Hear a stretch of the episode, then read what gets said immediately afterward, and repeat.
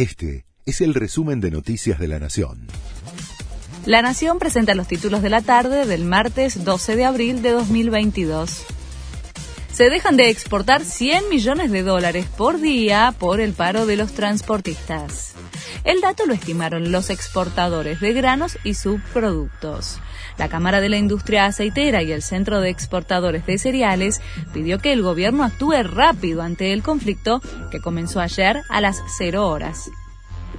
Mañana vence el plazo para pedir el reintegro del 35% de ganancias.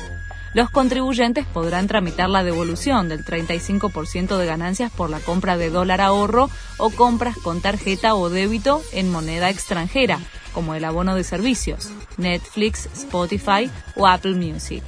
El plazo original vencía el 31 de marzo, pero este año la AFIP lo extendió hasta mañana. Trasladan a Leonardo Cositorto a Córdoba. El líder de Generación Zoe, acusado de ser responsable de una estafa piramidal multimillonaria, quedará detenido en esa provincia, donde se originó la causa, y la próxima semana será indagado. No me arrepiento de nada, dijo a la prensa antes de subirse al patrullero para su traslado. Djokovic reapareció en el Masters 1000 de Montecarlo tras dos meses sin jugar oficialmente. Luego del escándalo en el abierto de Australia, el serbio, que continúa en el puesto número uno del ATP, pasó más de 60 días sin participar de un torneo. Perdió en un debut por primera vez en cuatro años. El español Alejandro Davidovich Fokina, cuadragésimo sexto en el ranking, le ganó en tres sets.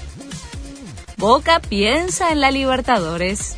Esta noche recibe a Always Ready de Bolivia en la bombonera por la segunda fecha del Grupo E del torneo continental.